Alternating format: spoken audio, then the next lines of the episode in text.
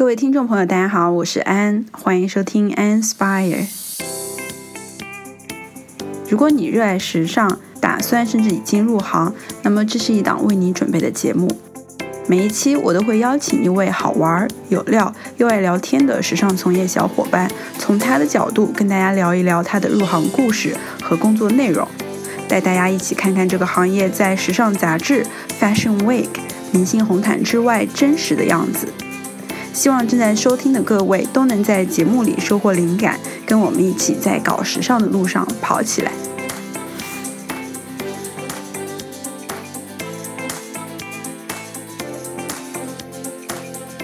欢迎大家来到我们第二期的 Anspire。这一期呢，我邀请到一位我素未谋面的朋友 Cherry，他呢曾经是 Revolve 中国区的 Marketing Manager。非常开心可以邀请到他来参加我们这个节目，因为我跟他的相识其实也是因为公众号的文章。之前我第一篇写 fashion marketing 的文章，其实就是写的是 Revolve。然后 Cherry 不知道从什么地方呢，竟然发现了这篇文章，然后和我联系。然后自此之后，我们在微信上面就有了很多交流。所以，所以请 Cherry 啊，简单的稍微介绍一下自己，可以吗？嗯，Hello，大家好，嗯，我是 Cherry，然后我的话基本上人生总共就两个工作经验，基本上都是在大家可能如果跨境电商比较熟悉的话都知道的两个平台，一个是 Shopbop，另外一个就是 Revolve。然后知道 Anna 是因为我个人非常的喜欢在。微信上面搜索一下我们自己的关键词，OK，然后就搜到一篇文章，嗯，然后你那篇文章当时其实挺让我有惊艳到，因为国内现在还是比较少有在认真的剖析一些 marketing 的案例的一些公众号。嗯，说到这里，我打一个广告，今天才 PO 了一篇关于 Glossier 的文章，然后我写了差不多一万字。我真的觉得仿佛写完一篇论文，真的是太太太累了。但是确实里面有很多东西，我觉得我写完之后自己也学习到不少。如果我自己有一个品牌的话，我觉得里面有很多东西其实是可以去尝试的，应该会是一些比较高效且比较省钱的一些一些 mindset。呃，回到刚刚你的介绍，我想问一下，你大学是在哪里念的呢？美国 Ohio State。哦，那你学的什么东西呢？学的什么专业？对不起，学的什么东西？专业。您的专业是什么？对。我的专业是 communication，就是其实它不是，而且不是偏向于 marketing 的 communication，就是非常 social，大众传播之类的吗？对，它是它还比较广，因为我自身还。上了很多就是 design 的课程，所以就是跟我工作还蛮不交集的。那你为什么在毕业之后会进入 fashion 这一个行业呢？说来有点可笑，为什么？因为大学的时候，我超爱在 Amazon 上买东西。嗯。然后快找工作的时候，我就跟我所有朋友说，我一定要去 Amazon。他们就问我为什么，我说因为在上面花太多钱了，想靠工资赚回来。然后正好的就是，我当时在微博上面看到他们在招人，我就去应聘了，结果就中了。哦，是在中国去吗？对，当时他们是在上海，正好在招人。嗯，所以就是 Shopbop。对，其实 Shopbop 在中国区他们的 business 大吗？Shopbop 的话，它因为是最早一批进入中国市场的跨境电商，嗯，它应该是零九年、一零年就在中国有开始有找团队在做了。然后我是一三年进去的。当时是我们刚开始有了他自己 in house 的一个团队，然后现在的话应该是发展的比较大，但是一三年到一五年之间，这是我在烧泡工作这段期间，他在中国的业务量已经很大了。嗯，那你们当时你主要负责的一个一个职位是什么呢？嗯，因为当时我是 entry level 嘛，所以基本上就是做他们的 social media title 的话，就 social media specialist。嗯嗯，然后他们当时的微博、微信这一块基本上都是我在做。哦，你觉得当时做微信、微博有一些什么样比较特别的经历吗？嗯，当时的话，因为我刚开始进去做，然后还真的是一开始就是学到了蛮多东西的。譬如说，他们对于所有的 content 是有一个叫 share of voice 的分法。嗯然后你这个 share of voice 基本上我们是会分成五个大块，因为这个东西我到后来在 Reverb 也是后续在沿用的。嗯然后一个比较大的一块叫 product recommendation，就是你去选择推荐给你的顾客说这个东西你觉得是值得买的，或者是那个东西是现在最 on trend 的。然后第二块的话，我们叫 third party content，然后这一块的话就是我们会去鼓励所有的微博上面的我们的用户去晒单。嗯嗯，然后还有一部分是我们会 seeding 到可能是 celebrity 啊，或者是 KOL，让他们去穿了之后的同款这一类的，我们都放在这个叫 third party content 里面。嗯然后第三类的话叫 promotional content，因为你这样子一个电商网站，它每一年都会有个 promotion calendar 嘛。对，对，然后你会根据这个 calendar 上面的时间去 post，就是有关所有它的 promotion events 的东西。然后这一块我们是叫 promotional content。到了第四块的话叫 engagement content，这一类的话就是可能是比较无关紧要，但是因为你的微博如果只发这些商品类的东西，其实很无聊，所以你可能会发一些更多可能是一些宠物的图片啊之类的，就是会去刺激你的 follower 去跟你 engage 的一些东西。嗯嗯，然后最后一类是叫 how to guide，就是我们因为跨境电商的这种网站对于中国的顾客来说，可能当时还不是太熟悉，嗯然后你就会需要列出很多 how to guide，教他们怎么去买，或者是怎么选择你的货运方式，如何去退换货这样子的很多东西。那就是在这五个嗯相当于方向里面，你们最看重的是哪一个呢？Party，因为 third party 从转化率来说是最高的。嗯，就也就是说，比如说现在我们讲的 KOL 或者 KOC，他们就是做的一些 content，对吗？对对，因为当时我们做的一件事情就是炒爆款，因为嗯中国顾客相对来说是比较容易受到爆款的影响的，就是会去根据爆款去买东西。嗯，然后当时炒的最成功的两个东西，一个是 Philip Lim 的包，还有个嗯 Pashley 的包。当时我们是自己就是找了很多就是身边的朋友，然后以及自己，然后可能就是会发很多自己背这个包的图片，然后去 PO 到自己的微博上，再去 at shop up。嗯，然后就把嗯这个效应炒炒起来，然后大家就去 follow，对就真的是管用的这一招。非常管用。其实，在加入这个 Amazon 之前，你觉得他们的面试会非常的复杂吗？你可以去网上找很多就是相关他的 interview questions，嗯，然后他还有特别的一些就是面试的一些回答的技巧之类的，这些网上其实都可以找得到。嗯，所以当时你的面试其实也大部分都是按照这一个步骤来走的，对对吗？哦，对原来是这样。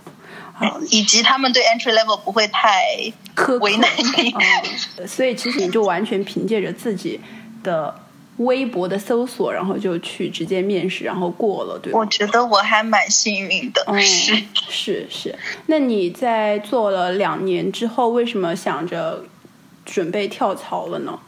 因为老板带我去的。哦，所以是老板跳槽，然后把你一起带过去了。因为我当时的老板他去了 Revolve 做他们的 VP of International，然后就有问我愿不愿意一起过去，然后我就去了。嗯，你当时的考虑是什么样子呢？想做点新的东西吧，因为 Revolve 其实跟 Shopbop 差别还挺大的，因为 Shopbop 它因为在 Amazon 旗呃旗下的话，它就是很多条条框框东西会比较多。嗯 Revolve 的话，它是一个自己的公司嘛，就是相对来说，我们就是法务上啊，也会比它要轻松一些。然后，嗯，有一个比较重要是，我们到了 Revolve，它的在数据方面的一些分析的工具要比呃要比 Shopbop 的时候要多很多。嗯嗯，那你在 Revolve 的时候主要负责的一些职职能是什么呢？除了比如说之前可能提到有 social media 之外。嗯，这个就是我之前有跟你提到过，就是我可能百分之七十的时间是在做 brand marketing，然后剩下百分之三十的时间是在 performance marketing。嗯嗯，然后 brand marketing 的话，嗯，就是分成几个块吧，就是一个是就是我们所有的 social media，就微博、微信啊、小红书啊这些，然后其另外一个是可能是偏向 PR 的，因为我们。就是 Revolve，不管是在美国还是在中国，我们都比较注重要跟 influencers 去合作。我们自己在中国也是有在建一个 in-house 的 influencer pool，大概有两三百个，就是博主是会跟我们长期进行合作的。嗯嗯，然后有一个小的部分的话，就是我自己会跟一些明星的造型师啊，会有一些联系，然后会可能长期给到他们一些 seeding。嗯，所以这部分是属于 PR 的。对这一块的话，比较偏向 PR。然后 performance marketing 的话，就是比较广义上的一些搜索上的优化，然后关键词的一些 bidding 啊这一块。嗯，你觉得这三个渠道来讲，或者这三个工作内容来讲，哪一部分的哪一个渠道的转化率是最高的，或者是最让人有成就感的呢？转化率最高的的话，应该还是。Pay search 吧，哦，竟然不是 brand marketing 的部分吗？倒不是，因为 brand marketing 的话，它转化率相对来说没有那么的显而易见吧，它是需要一点时间去沉淀的。嗯，因为你你你你可能说是你假设你今天在外面，就是可能请了一个博主，他去穿了你的衣服，拍了照片，PO 到了微博上，但实际上。能够做到立即有转化率的博主是很少很少的。哦，原来是这样，可以透露一下，比如说，呃，哪些博主的转化率比较高吗？这个当然不能说。啊，转化率高的也不能说，就是是不是讲完之后它的价格就会再次提高这样子？嗯，会会有浮动的。啊，好的好的，那那。另外一个问题，关于 performance marketing 的话，那你们一般会投哪些渠道？比如说微信、微博或者小红书，他们的那些朋友圈广告。微博的话是会去做的，因为微信的话，其实相对来说我们没有尝试过，因为微信它的价格是很高的。嗯嗯，然后百度的话，相对来说是一个比较稳的。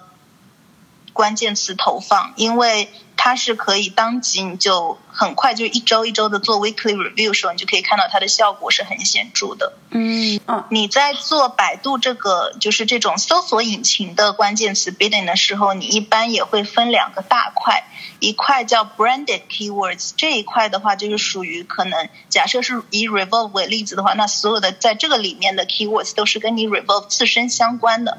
嗯，或者是跟你的 competitors 相关的，也就是说会去搜索的这些人，肯定原本就是知道你，或者是知道你的竞争对手的。嗯，所以它也是注定了它的转化率会比较高。另外一大块的话叫 unbranded keywords，它的话就是在跨境电商就是这样子的平台里面的话，我们就是会去 bid 所有在我们网站上面有在卖的品牌。哦，就是其实是用品牌的这个 brand name 啊，或者是一些呃相关的 keywords 去投放。哦，原来是这样。你刚刚其实也提到说，在 Revolve 团队，你们其实用很多分析的工具，这方面我非常的感兴趣。就是你们会用一些什么样的工具？主要涉及的是哪一些方向呢？嗯，最大的一块的话还是 Google Analytics 吧，因为它是可以帮你把分渠道，就是去知道你每一个渠道具体到具体到每个渠道下面的哪一个平台，哪个平台下面，比如说是哪一个关键词，或者是哪一个网站的节点进入了顾客，然后他的 conversion rate 是怎么样子的，他停留了多少时间，这些是 GA 全部都有的。然后除了 GA 的话，我们自己因为 Revolve 创始人是两个 IT 男嘛？对，对，然后我们自己有很多自己的 console，就是说我们后台自己的分析软件，对，都是我们自己的。就你们自己 internal 其实有开发这些分析软件，然后就会帮助你们来分析。那它分析的主要的内容是什么呢？还是你们 website 的的一些 traffic 的一些，或者是用户行为的一些数据，还是什么样子呢？基本上还是以你自己的网站平台为主吧。嗯，因为你需要看到的是你的整个 traffic 每天的走向是什么，你的 A O V 的走向是什么，这些就是都是可以从 console 里面看得出来的。嗯，那这个 console 的一个数据会如何影响你们之后的关于 marketing 或者是 performance 这一些安排呢？嗯，一个最大的。影响的话，就比如说，我是每周，然后每个月每个 quarter 我都会进行一个 merchandise 的分析。譬如说，就是卖到中国的所有的商品，精确到 skill，精确到 category，它是一个怎么样的走势。然后我们可能会根据这些 skill 可能。如果一个东西在短时间内卖的非常快的话，我们就会去主动的去联系我们的 merchandise team，去告诉他们这个东西中国是特别是需要补货的。嗯嗯嗯，所以其实你们变成了就是 merchandise team 的一个 consultant 的角色，对吗？对，因为大家是相辅相成的嘛。就我们的话，自己经常会去告诉 merchandise team，比如说这个品牌在中国已经就是开始有火的趋势了，然后我们就会去联系我们的 buyer，说能不能联系到那个品牌，然后我们去专门为中国进一些货这样子。嗯，那可以稍稍的透露一下，我个人非常感兴趣，你们什么牌子和什么款式在中国区卖的最好？牌子的话，如果是在 Revolve 上面的话，其实卖的最好的牌子是我们自己的自营品牌，因为 Revolve 旗下还有一个服饰公司嘛。嗯，对，对，我们有二十几个自营品牌，然后其中有大概五到十个是在中国一直都是卖的非常非常好，但它应该也不只是中国，它应该是属于整个 global 里头卖的比较好的。嗯，你觉得是为什么呢？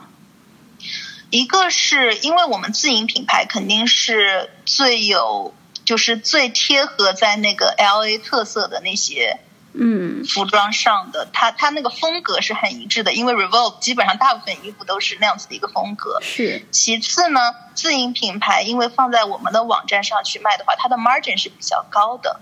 嗯，然后 margin 高了之后，它打折的几率也会比较多。哦，原来如此。嗯嗯，刚刚你也提到说，你们其实有一个 KOL 的 pool，里面有两三百个 KOL。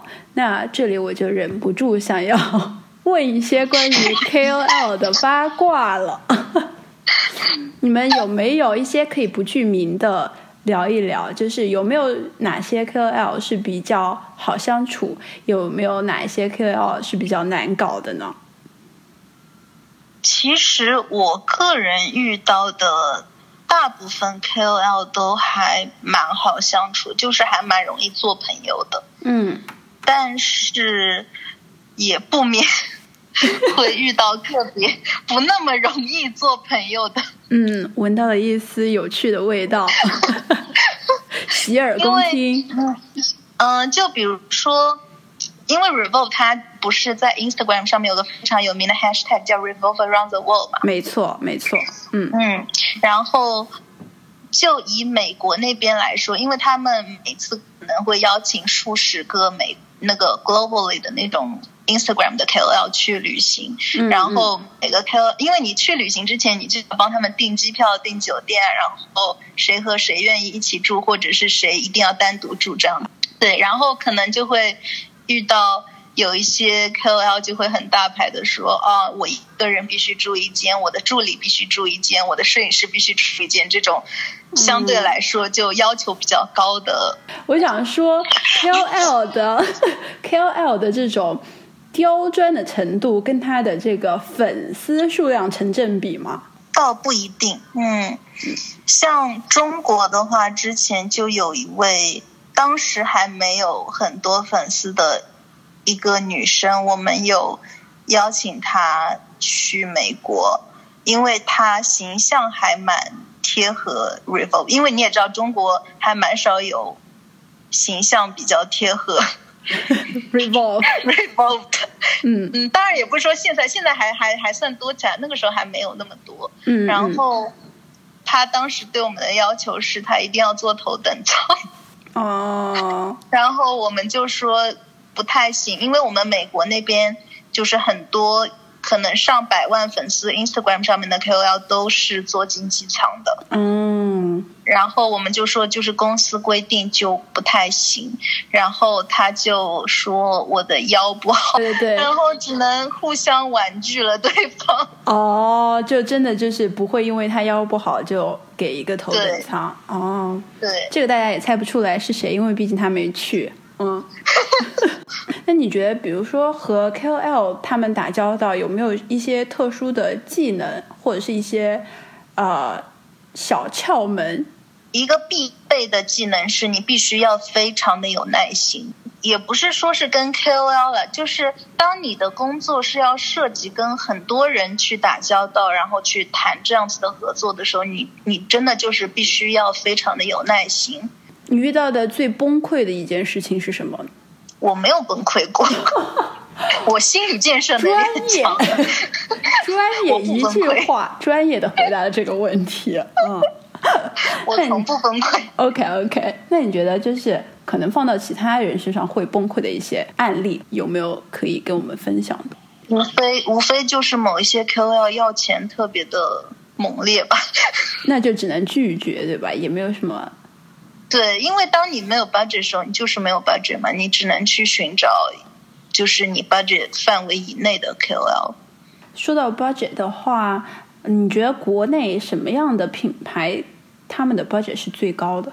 美妆绝对是最高的吧，嗯，因为因为你想，现在就是中国大的社交媒体的开屏广告基本上都是美妆。是你那你觉得他们用钱就是合理吗？你要小心回答这个问题。我觉得是合理的，嗯，因为说真的，美妆产品是非常容易打造网红产品的。嗯我没有觉得这个趋势是不好的，因为从资本的角度上来说，我觉得这个没有任何问题，嗯，钱生钱嘛。那你觉得进入就是 Revolve 和 Shopbop 这两家非常出名的跨境电商来讲，拥有什么样的技能是最重要的？我觉得首先你必须要是一个学习能力非常强的人，因为当然这也可能是团队的原因吧。因为我遇到的就是我的团队里的人，大部分人都是非常的愿意去学一些新的东西，因为我们自己就包括我从 Shopbop 到 Revolve 就是。就是突然之间会冒出来很多，就是可能像以前没有用过 GA，突然就要我去用 GA，然后以前也没有跟我讲过，可能一个网站后面会有这么多 console 东西是需要自己去琢磨的。其次是数据分析能力，我觉得也是一个必备的东西，因为真的是需要去挖很多的数据去对研究你之前做的 decision 对不对，你做的 campaign 到底是什么样的效果，这两个我觉得是最重要的。那最后一个问题就是想问，你觉得做 fashion，因为电商、跨境电商也是 fashion 的一类，你觉得呃，对想做 fashion 的朋友来讲，这一行 in general，呃，你的感觉是什么？而且你有什么意见或者建议？我的意见和建议就是，虽然处在 fashion 行业，希望大家不要浪费资源，因为我自己就是先前这六年在这个行业里面，我真的疯狂的买了好多衣服啊、包啊之类的。然后呢，我到后期就发现，我是不是在形成一种资源浪费？因为特别是在 Revolve，我们很多那种 party dress 就穿一次就真的不会再穿第二次了。嗯嗯，所以我真的觉得大家就是尽量克制住自己吧。哦，所以你的建议是大家克，虽然在这个行业工作的工作，但是要克制住消费的欲望，对吗？是，我觉得尽量要克制，就是真的不要去形成资源浪费。好的，好的，好的，非常谢谢你的分享。好，感谢大家收听我们今天的节目。呃，如果有什么问题，欢迎大家加入我的知识星球，因为 Cherry 也在那里。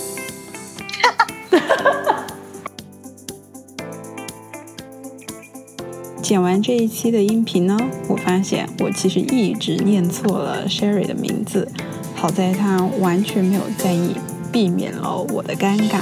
感谢他这么大方的跟我们分享在 Sharp 还有 Revolve 关于 branding、关于 performance marketing、关于 KOL management 的所有这些宝贵的经验。我把他分享的一些重点都总结起来，放到了知识星球。欢迎大家一起来讨论交流。如果你想要了解更多关于时尚营销的案例和趋势，欢迎关注我的微信公众号 Anne Stan。我们下期再见吧。